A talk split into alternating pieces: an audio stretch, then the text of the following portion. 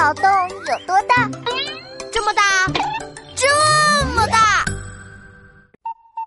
A B C D E F G H I J K L M N。闹闹，背英语呢？Yes Yes OK OK Good morning。还有不得了哦，有进步吗？你昨天说小华考试前已经把英语背得滚瓜烂熟，第二天考试还是不及格，为什么？说的我心里怕怕的。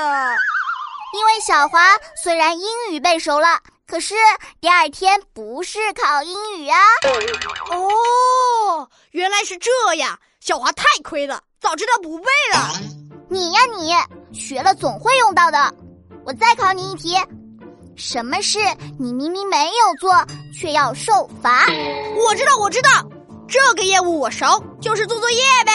明明没有做却要受罚，冤枉呢！你要是平时认真做作业。考试自然不用愁啊！老师说，科学家研究发现，人只要一件事情坚持二十一天，就能变成习惯。可是为什么我写了好几年的作业还是不习惯？为什么？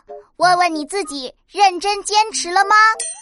那我就等到暑假再好好坚持吧。暑假有两个月的时间呢。